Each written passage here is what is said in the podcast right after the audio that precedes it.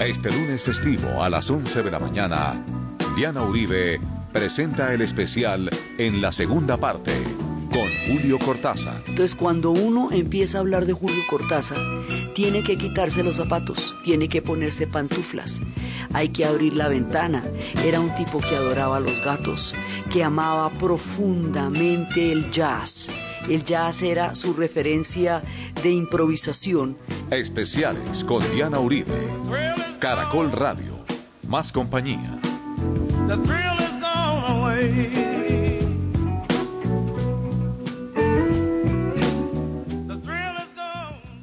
Continuamos con la segunda parte de este especial y este homenaje al maravilloso, al mejor de todos, al fantástico Julio Cortázar. Sur,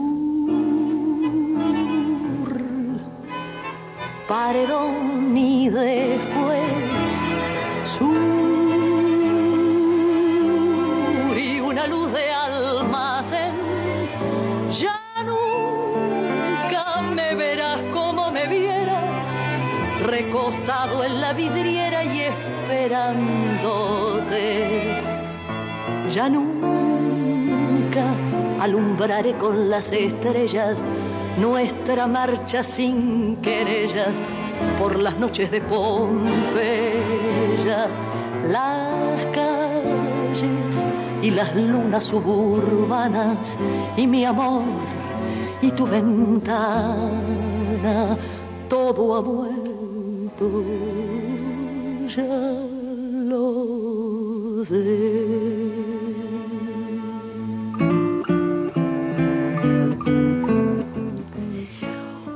Cortázar, estábamos hablando, es uno de los personajes más fantásticos que ha dado América Latina.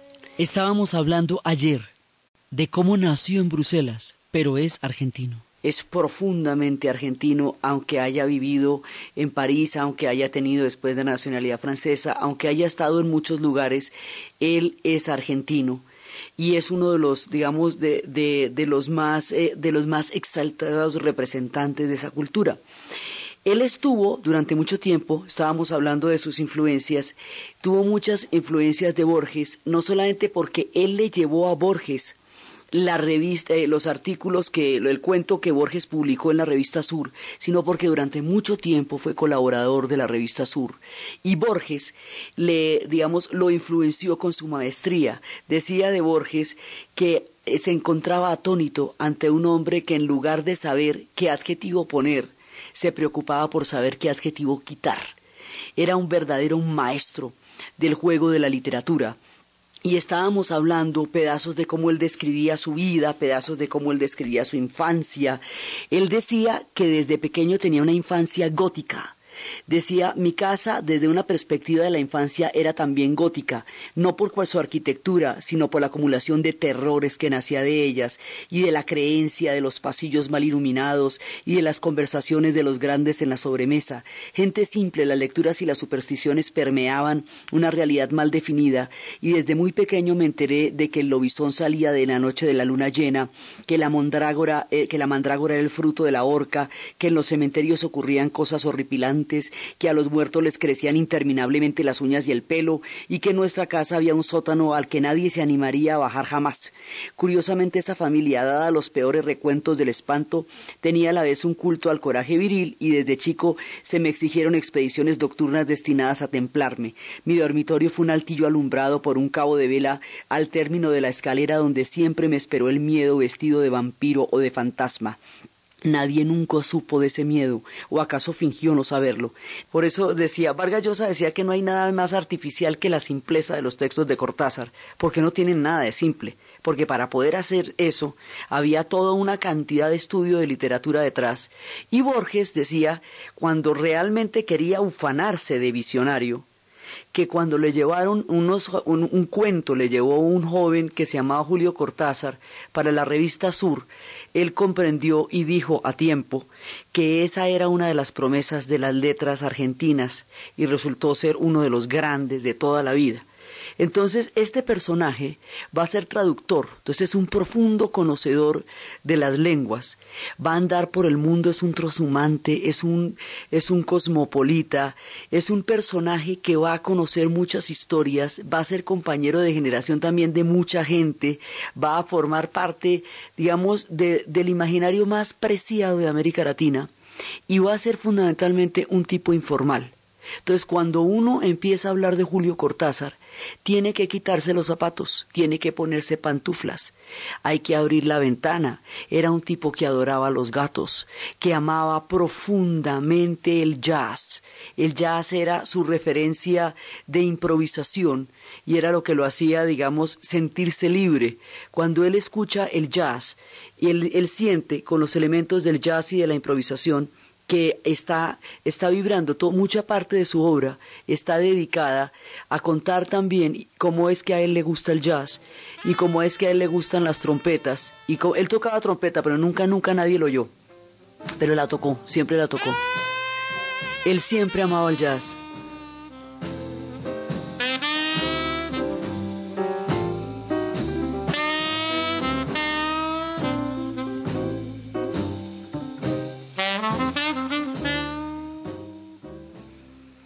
El jazz es una, hay una serie de elementos que van marcando su vida. El jazz, el amor a los gatos, el espíritu de la libertad, la genialidad con que él se va a relacionar con la literatura.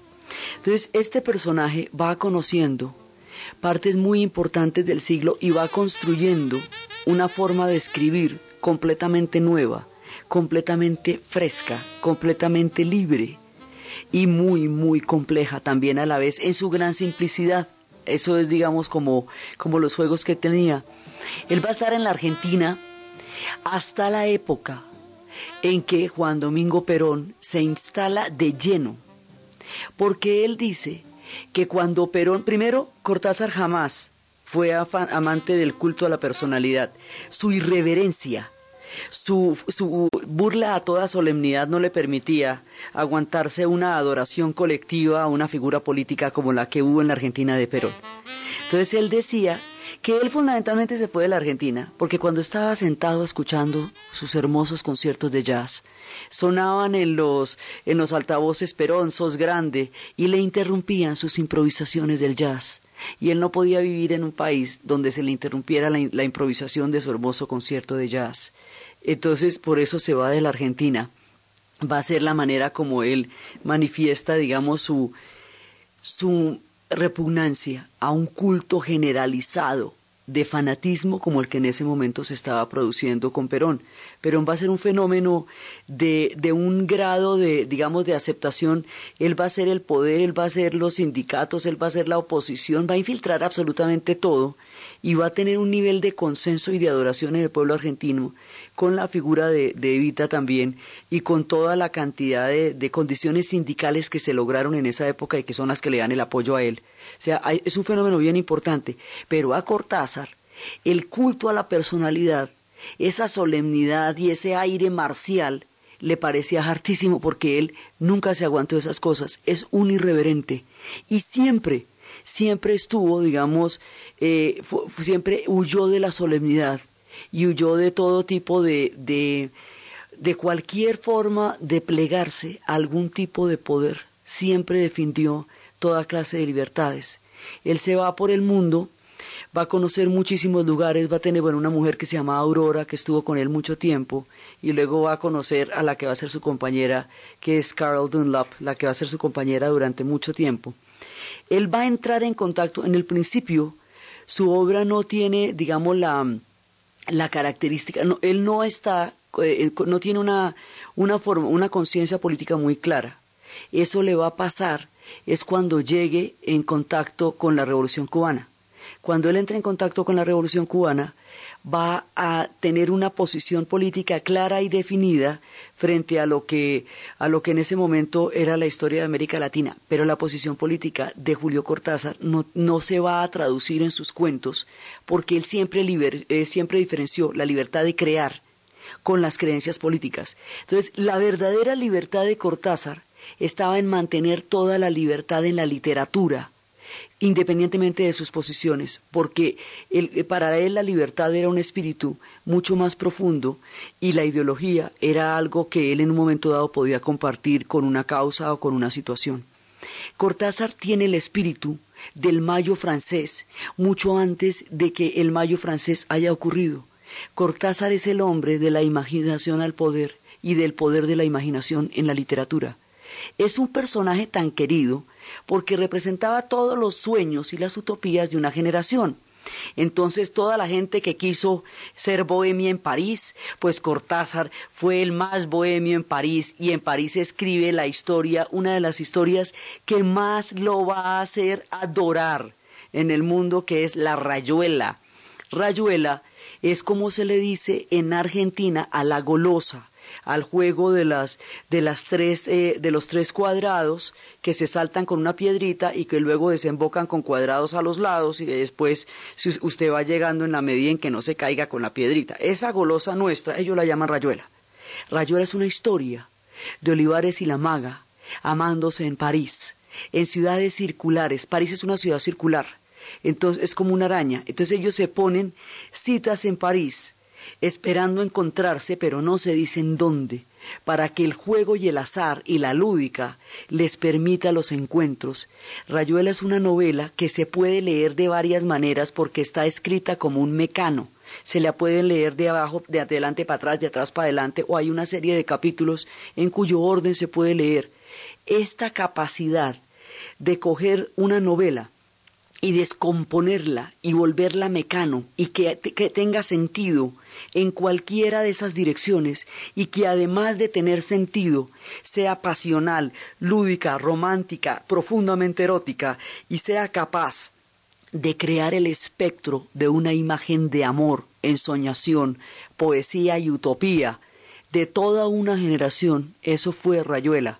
Si usted la vuelve a leer, vuelve a sentir exactamente la misma necesidad de juego, de azar, de romanticismo y de erotismo que se leían cuando primero empezaron a salir.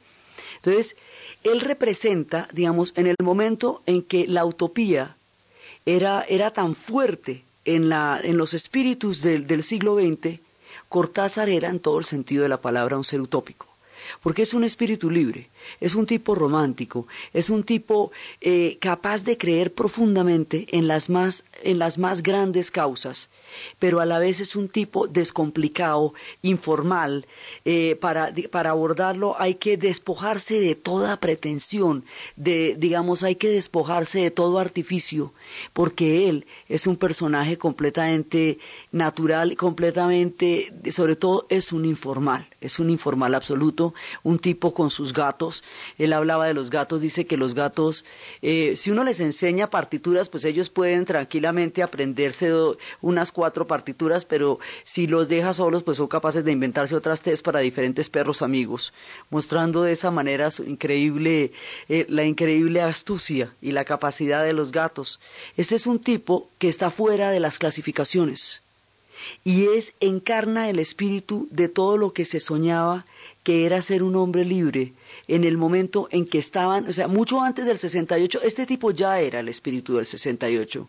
Antes de la formulación de la utopía, este ya tenía la utopía en su corazón y la convirtió en literatura. Entonces, por eso a medida que pasaba el tiempo, él se iba haciendo más joven, porque los sueños más utópicos del 68 lo fueron alcanzando a él en lugar de él alcanzar a los sueños. Es uno de esos tipos a los que los sueños los alcanzan. Lo fueron alcanzando a él y la vigencia de su frescura y de su obra se fue haciendo cada vez más grande a medida que pasaba el tiempo. Entonces por eso Cortázar lo que hacía era rejuvenecer a medida que envejecía.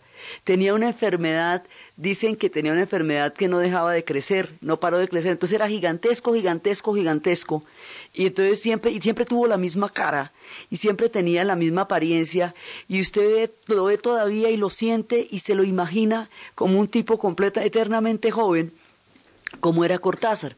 Entonces, la, digamos, cada vez que él se hacía más grande, iba, iba, iba haciéndose más joven, porque lo iban alcanzando los ideales y los sueños, que se llamaban en ese momento juventud y el tipo había, había nacido mucho antes que eso. Entonces, es, un tipo que fue, es capaz de producir ese tipo de magias. Entonces, Cortázar va a ser un tipo completamente, digamos, simbólico de lo que puede ser un mundo creativo, libre y lúdico. Una de las cosas que tenía, digamos, que es, que es muy importante en, toda su literatura es el permiso para jugar, el juego. Él va a convertir el juego en algo sublime. Va a hacerlo, lo va a elevar a una de las categorías más impresionantes y el juego va a ser la estructura de su obra y cuando uno lee a Cortázar es como estar mirando un caleidoscopio sin saber si usted es el que está mirando el caleidoscopio a través del ojo o si usted es parte del caleidoscopio. Las figuritas se descomponen, juegan unas a otras, como se descomponen los capítulos de la novela de Rayuela.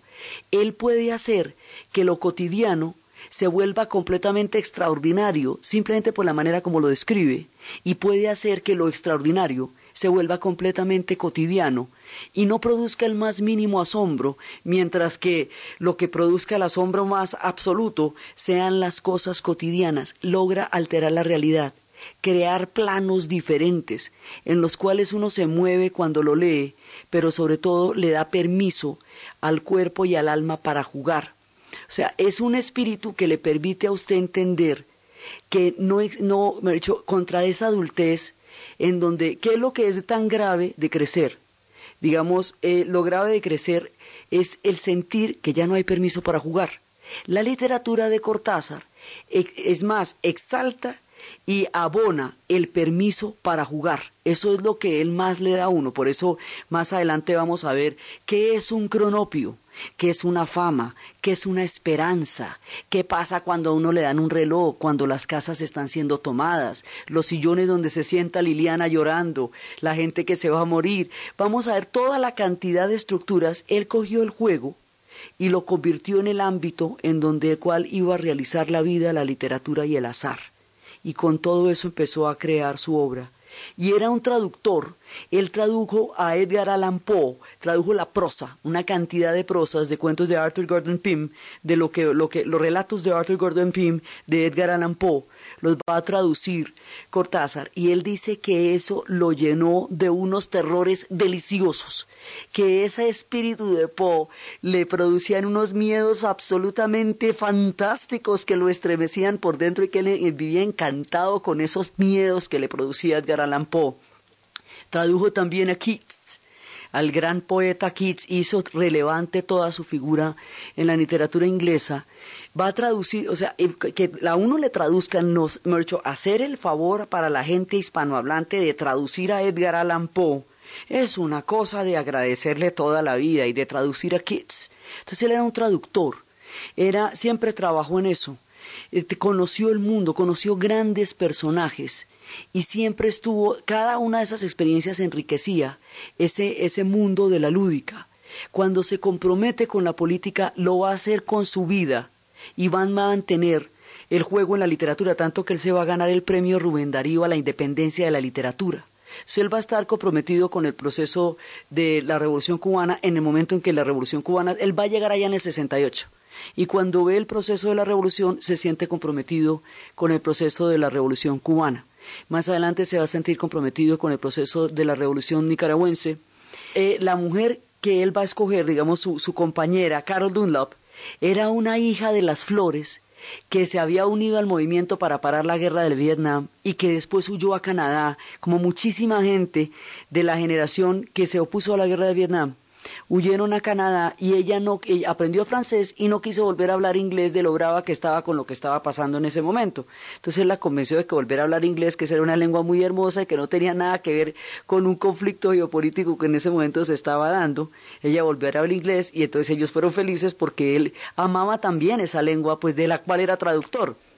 Entonces, este personaje va a estar en la bohemia de París, en las causas que en un momento dado aglutinaron a una generación, este personaje va a estar también en lo que va a ser la, eh, en, lo que, en lo que más adelante va a ser el terminal Russell en tiempos de la dictadura. Digamos, siempre va a estar metido en, en una serie de procesos en los cuales era, era importante para él y para su generación que él tuviera una, digamos, una, una mirada sobre eso. Eso lo va a incorporar en el mundo y lo va a incorporar en su vida pero siempre la literatura la va a dejar dentro del espíritu de lo que va a ser para él la libertad. Entonces todo este mosaico de cosas, uno puede hablar mucho sobre él, pero es tratando de pintar más que un hombre un espíritu. La, digamos, alguna vez hablábamos que la libertad a veces se hace presente en la historia con grandes y multicolores y espectaculares procesos, pues como el Mayo del 68, como el Festival de Woodstock. Bueno, pues la libertad también a veces se hace presente en los hombres, en los escritores, encarna. La encarnación en el espíritu y en la literatura es Julio Cortázar.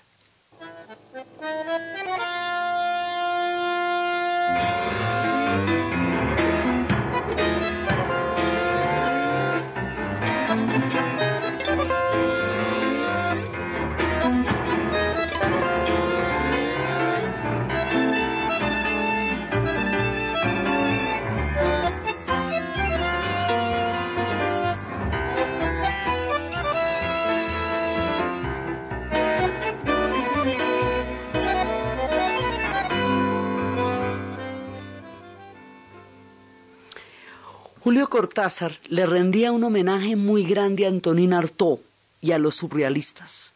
Y cuando le preguntaban por qué, él decía que todo el mundo, por dicho, a la gente le gustaba decir que el espíritu del surrealismo había muerto, que eso ya había pasado de moda. Entonces él decía, imagínese si nosotros descartamos las vanguardias, si decimos que pasó de moda lo que ha buscado la libertad, entonces decimos que quedamos en la misma situación de las generaciones anteriores a las rupturas. Entonces hemos dicho, cuando usted le baja la caña a las vanguardias, lo que está haciendo es exacerbar las épocas más conservadoras, las tendencias más autoritarias y reivindicarlas por la vía de bajarle la caña a los sueños y a la utopía, ¿me entiende? Entonces, ¿usted cómo va a hacer eso? ¿No ve que de lo que se trata es que avancemos hacia una mente, un mundo y un corazón más libre y no al revés? Entonces, cuando usted le baja la caña a las vanguardias, pues se baja la caña a sí mismo porque le está dando la razón a todos los que dijeron que no había derecho a soñar. Por eso él reivindicaba a Antonín Artaud y por eso reivindicaba a los surrealistas y por eso es importante reivindicarlo a él en el mismo plano, exactamente por la misma razón. Él cuenta historias y se describe. Su padre lo dejó cuando tenía seis años y no lo volvió a ver nunca más, hasta el día en que se murió en Córdoba.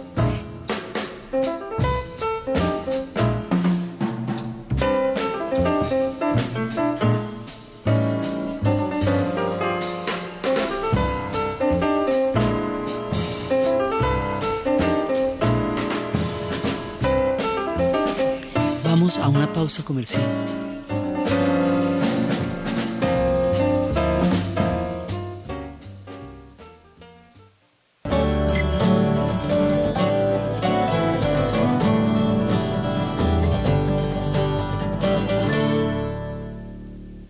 La Clínica de Implantes Dentales con su campaña Volvamos a tener una sonrisa natural subsidia tus implantes. Implante dental por tan solo 880 mil pesos. Y lo mejor de todo, el segundo implante a mitad de precio. Citas 489-1400. 489-1400. La Clínica de Implantes Dentales 489-1400. Estamos también en Unicentro, Fontibón y Salitre. La Clínica de Implantes Dentales con su campaña Volvamos a tener una sonrisa natural subsidia tus implantes. Implante dental por tan solo 880 mil pesos. Y lo mejor de todo, el segundo implante a mitad de precio. Citas 489-1400. 489-1400. La Clínica de Implantes Dentales 489-1400. Estamos también en Unicentro, Fontibón y Salitre. Este lunes 24 de marzo a las 12 de la noche, a través de Caracol Radio Más Compañía, así canta Colombia. Otra retreta para evocar. Tendremos bandas regionales.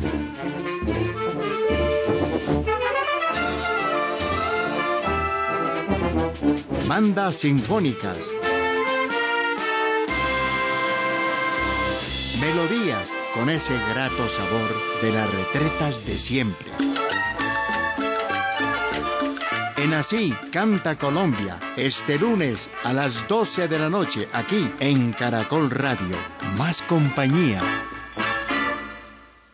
Noticia de salud para quien sufre de próstata. La IPS, Centro Internacional de Especialistas, implementa el más novedoso tratamiento biológico regenerativo, muy seguro y el más recomendado por expertos en el mundo. Son medicamentos biológicos a base de células de animales, minerales y plantas procesados científicamente en Alemania. Citas 618-0522, 618-0522. IPS, Centro Internacional de Especialistas en Bogotá y Bucaramanga. Vigilado Supersalud.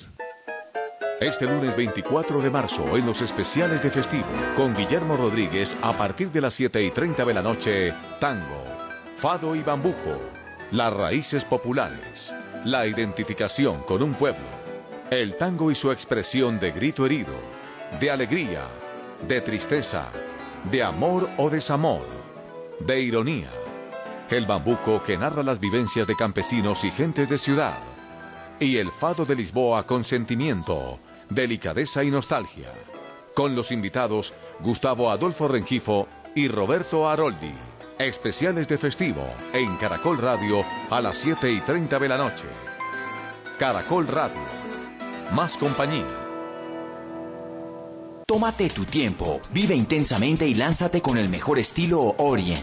Orient Colombiana, distribuidor exclusivo de su marca Orient, Mirage, Puma Time, Luminox y Timex. Es tiempo de triunfar, es tiempo de un nuevo Orient. De venta en las principales joyerías y relojería del país. Orient, 40 años, siempre contigo. Caracol Radio. Señal satélite.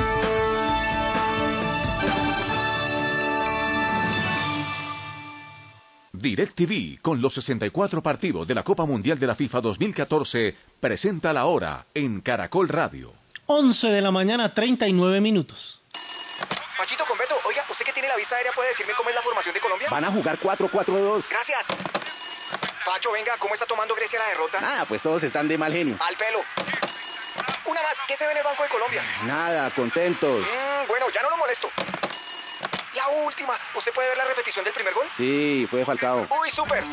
Porque nada más importa que el Mundial. No te quedes sin ver las mejores jugadas desde cinco ángulos diferentes. Compra ya, numeral 332. DirecTV te cambia la vida. Última hora Deportiva Caracol. Claudia y Andrea Galindo, las colombianas, han alcanzado medalla de bronce en la quinta parada del circuito suramericano de voleibol playa celebrado en Sucre, en territorio boliviano. Y terminó la primera etapa de la vuelta a Cataluña en territorio español. Una remate masivo, embalaje en esta primera fracción. Pacho Benítez. Sí, señor, se ha corrido la primera etapa de la Vuelta a Cataluña que ha tenido un final al sprint donde se ha impuesto el esloveno Luka Mesgek marcó 4.09.13. Los corredores colombianos, 11 en total, no han pasado problemas y han llegado con el lote principal. El mejor de los nuestros fue Janiel Acevedo, puesto 23. Carlos Betancourt fue 34. Cayetano Sarmiento, 49. Rigoberto Urán, 82. Arredondo, 83. Y Quintana, 85. Todos con el mismo tiempo del ganador. Mañana, segunda etapa, 160 kilómetros entre Girona y Banyoles. Más información en www.caracol.com.co y en Twitter, arroba caracoldeportes. Producto natural para el estreñimiento. Digestar. Digestar. Acción laxante. Suave, blanda y placentera. Digestar cápsulas forte. Digestar jalea y digestar fibra. Digestar para el estreñimiento atacar. 1141. Es un fitoterapéutico, no exceder su consumo. Lee indicaciones y contraindicaciones en la etiqueta. Si los síntomas persisten, consulte a su médico. Registro IVA. Gastritis es inflamación de la mucosa gástrica. Finacid, fórmula especial antiinflamatoria de origen natural que retorna a la normalidad gástrica. Esofagitis es inflamación de la mucosa esofágica. Finacid, fórmula especial antiinflamatoria de origen natural que retorna a la normalidad gástrica. Finacid, calidad natural freshly. Tratamientos científicos con productos naturales. Finacid, fórmula especial antiinflamatoria de la mucosa gástrica.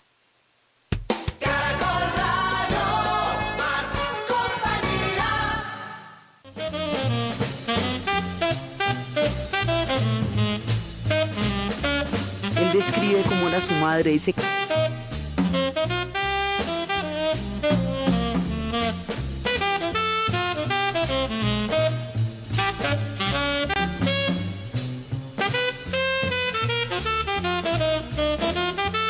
Continuamos con el especial de Julio Cortázar. Él describe cómo era su madre, dice que era imaginativa y con una visión, una cierta visión del mundo que no era, era, ella no era culta, dice, pero era incurablemente romántica y lo inició en las novelas de viajes y lo inició en Julio Verne. Y entonces él empezó con, empezó a mirar todo esto. Y él va describiendo como pedazos de cómo era él. Dice, fui enfermizo, tímido, con una vocación por lo mágico y lo excepcional, que me convertirían en la víctima natural de mis compañeros de escuela más realistas que yo. Pasé mi infancia en una bruma de duendes, de elfos, con un sentido del espacio y del tiempo distinto al de los demás. El hombre vivió siempre en otra frecuencia cósmica y logró con su literatura que la gente se sintonizara en la frecuencia cósmica en la que el hombre vivía. Y eso era, eso era de las partes más maravillosas de su escándalo de su maravilla, digamos, de, de cómo él escandalizaba la literatura y va a ser de los grandes, grandes del boom, o sea, el movimiento que se va a conocer como el boom latinoamericano, que es nuestra contundente presencia en la literatura universal, este es de los duros de ahí. Sea, nuestra contundente presencia, ¿cuál es? Pues García Márquez, es, eh, es Borges, es Carlos Fuentes, es, todo eso, digamos, toda la constelación, Vargas Llosa en su momento, toda la constelación de escritores que van a conformar ese fenómeno que se conocerá como el boom de la literatura latinoamericana. Bueno, pues de los duros, duros, duros es Julio Cortázar. Entonces va a ser parte de todas las vanguardias de su tiempo. Después cuando la dictadura va a integrar el, el Tribunal Russell, que es el juicio moral, ya que no se pudo, pues, no se podía en ese momento político de ninguna manera a lo que eran los, los horrores de lo que en ese momento estaba pasando en la dictadura. Era un tipo progresista en lo que se entendía por progre en ese momento, digamos, y era progresista por utópico, por soñador, por libertario no por dogmático, sino porque, porque era así su corazón. Entonces él va describiendo cómo era, dice, me escandaliza que mis amigos rechazaran el caso de Story. Si alguien ha escrito un nombre invisible, no bastaría para, para mí que su existencia fuera irrefutable. Dice que cuando alguien empieza a dudar de las criaturas invisibles, él se escandaliza de que se dude de aquello que no se pueda ver y por eso mismo se le llame, él dice que por eso mismo se le llamará irrefutable. Y él se va metiendo en esos intersticios de la imaginación y va creando su mundo y sus personajes. Entonces su mundo está conformado por una cantidad de cuentos. La novela de Rayuela, la novela, la novela de toda una generación. Lo más curioso además con Rayuela es que él no era populista, él nunca la escribió para que la juventud lo quisiera. Fue la juventud de que alcanzó a la Rayuela. Él nunca lo hizo con la intención de convocar, fue la intención de convocatoria la que llegó, digamos, la convocatoria llegó a su obra simplemente por los espíritus que estaban ahí. Entonces, él tiene, digamos, él tiene una cantidad, una manera de tratar los monstruos del corazón humano que dice que no necesariamente son repugnantes, que simplemente son espíritus profundos, y trata en su juego, también trata situaciones muy fuertes del alma. Uno de los cuentos más eh, tal vez más conocidos de él y que es un homenaje al jazz y es un homenaje con mucho cariño y tristeza a una persona que estaba en un estado de llevadez y decadencia, va a ser el perseguidor. El perseguidor es dedicado a Charlie Parker. Y Charlie Parker, uno de los músicos más geniales de la historia del jazz, se va a consumir en un proceso de autodestrucción imparable. Y todo el mundo le trata de dar la mano y nadie lo pudo ayudar. El relato de esta, esta decadencia trágica de Charlie Parker es el perseguidor y cómo ya no tenía el saxofón, lo había perdido en el metro, ya nadie le prestaba los saxos porque había botado los saxos, los empeñaba o se paraba encima de ellos y los destruía. digamos, la manera como él va narrando ese espíritu, como es como una visita donde él llega a donde está el personaje con Dee, sea, un personaje que él crea que en realidad es Charlie Parker, que es el perseguidor y lo ve y el hombre está en el cuarto llevado, totalmente enfebrecido, está ahí y él recuerda qué tan genial es ese personaje y que y, y que digamos la comprensión y la tristeza de ver a este hombre capaz de hacer sonar la trompeta de una manera absolutamente genial, consumiéndose en un algo del cual nadie lo podía sacar. La descripción es larga, densa y es fuerte de la manera como se va consumiendo Charlie Parker en el, en el perseguidor.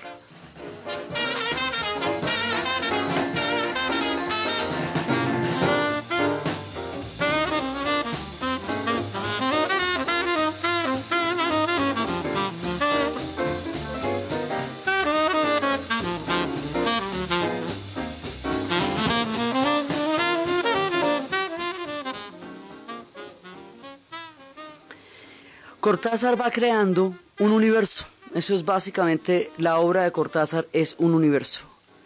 Y en ese universo pasan cosas extraordinarias. Pasan cosas como una casa, uno de los cuentos, una casa donde había dos hermanos. Esos dos hermanos no se casaron nunca. Ellos tienen la teoría de que la casa no los permitió casarse nunca. Heredaron una casa, ella tuvo dos pretendientes a los que dejó, no se sabe muy bien por qué, el otro tuvo una mujer con la que se quiso casar y se murió y nunca le paró más bolas. Entonces ellos terminaron los dos hermanos viviendo en la casa. Y en la casa se van a quedar y, van a convivir ahí como un matrimonio de hermanos. Además era la única situación en la cual ellos podían vivir como, pues como una especie, ellos no eran un incesto, pero tampoco no lo eran. Era algo así como un, un matrimonio de hermanos. Se quedan en la casa. De pronto por las noches, es una casa grandísima, grandísima, grandísima, como de ocho habitaciones, una cosa gigantesca que tiene dos alas, dos alas grandes que están, en las cuales está dividida la casa. Y de pronto por las noches, cuando no hay electrodomésticos, cuando no hay ningún tipo de ruidos, se escuchan unos murmullos, unas voces. Esos murmullos se van tomando la casa, poquito a poquito, y cada vez se van tomando más la habitación del fondo, donde se van tomando la casa, ya no se puede entrar. Entonces dicen, mira, mm, están en la habitación del fondo, ¿cómo te parece? Entonces, al otro día están más adelante y de donde van llegando los murmullos van saliendo los dos hermanos, el hermano y la hermana. Y hasta que de pronto van a quedar en el ala de la, en, el, en la otra ala de la casa porque ya hay una ala completa que está tomada por, la, por los murmullos. Entonces, eh, por ejemplo, van a encontrar algo, van a buscar las tijeras y no las, no las tienen y dice, ah, se quedó en el otro lado, ¿viste? Bueno, Así empiezan a extrañar cosas, como la enciclopedia francesa que tanto le gustaba a él quedó en el otro lado. Bueno, habrá cosas que se pierden en la vida. ¿Qué le vamos a hacer? Entonces, van extrañando cosas y las voces avanzan, avanzan, avanzan, y ellos van siendo eh, acorralados por las voces, por los murmullos.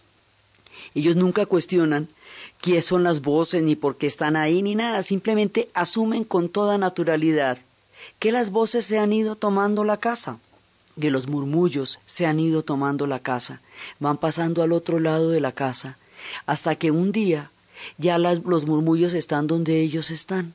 Entonces el día que están donde ellos ya están, salen simplemente a la calle le echan llave a la casa y botan las, las llaves a la, a la alcantarilla para que nadie desprevenido, fanfarrón, ladrón o maleante se le ocurra recoger las llaves, entrar a la casa y encontrarse con los murmullos que ya se han tomado esa casa.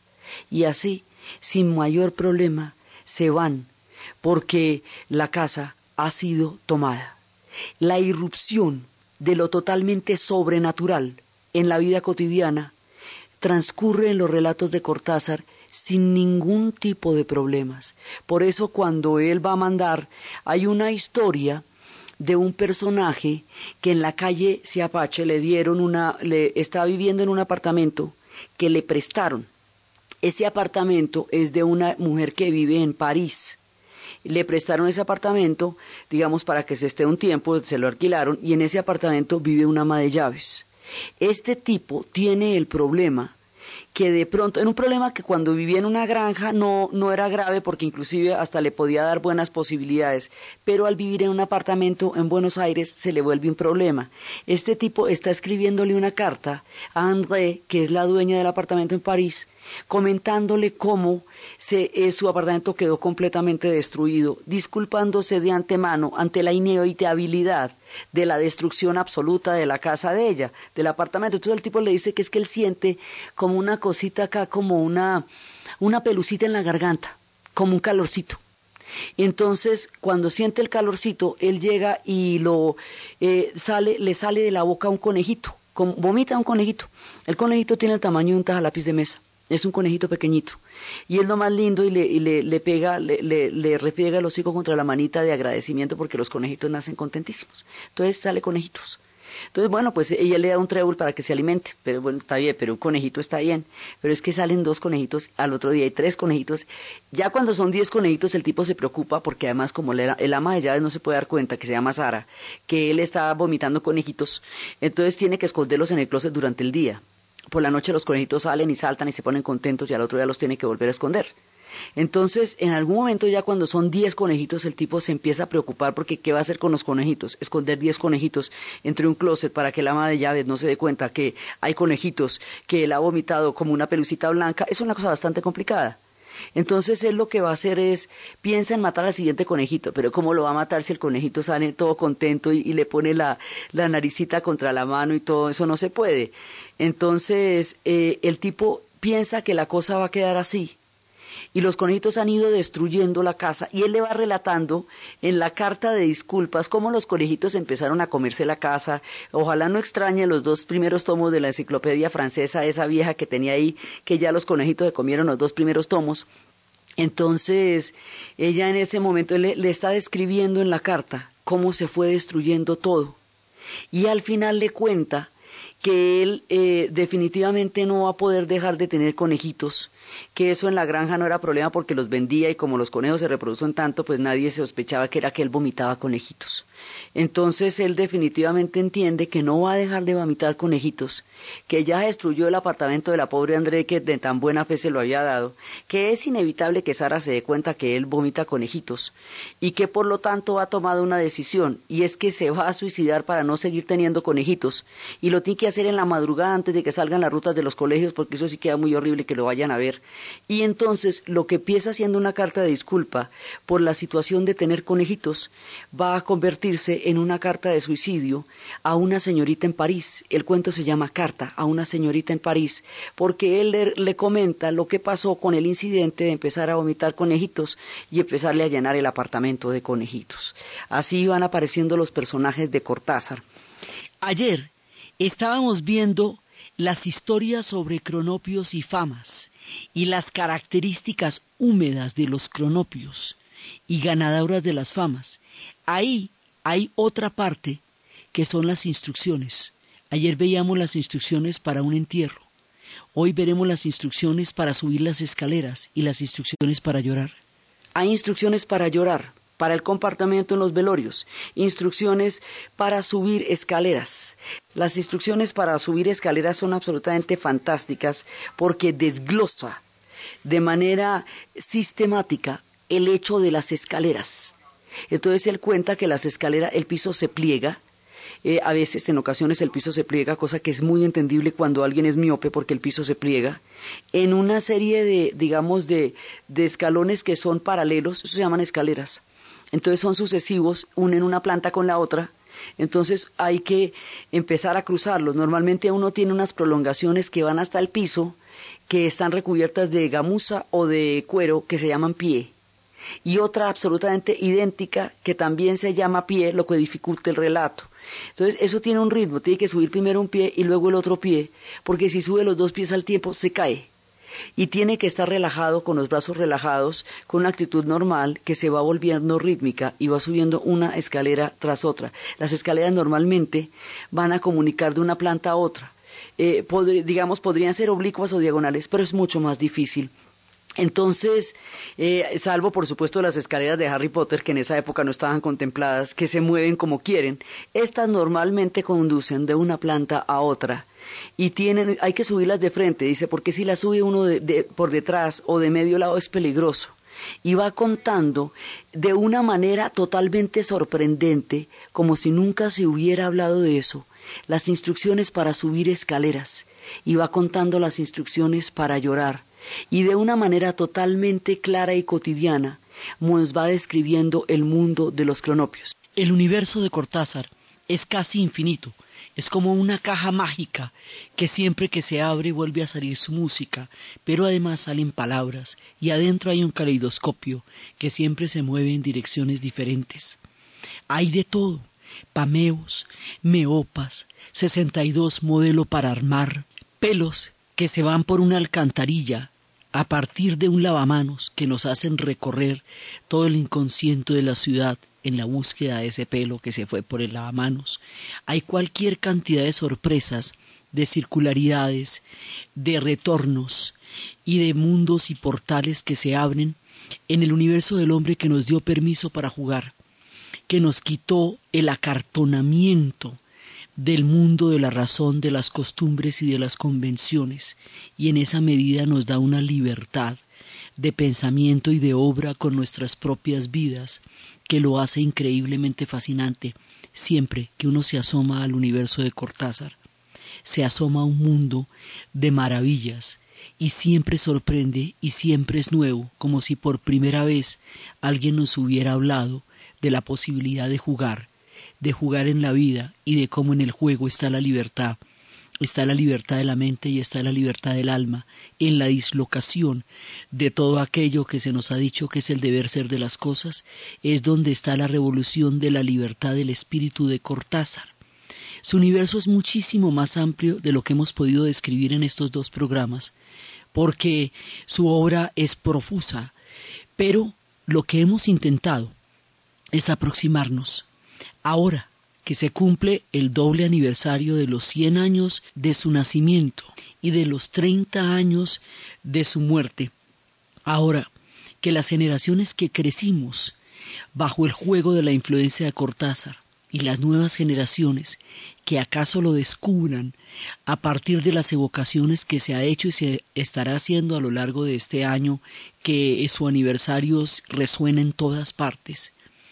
Así, con esto, y de esta manera terminamos nuestro homenaje a Julio Cortázar, el espíritu libre, el cronopio, el maravilloso, el hombre atado a un reloj, el hombre que es capaz de subir y bajar escaleras de una manera sorprendente, el que se toma los entierros, el que llora en los rincones, el que se muere de la felicidad con la, con la madre cuyo bebé la devora en calidad de vampiro, aquel hombre que encuentra en las sombras la alegría más grande, en lo gótico, lo más cotidiano, en lo sorprendente, lo más maravilloso.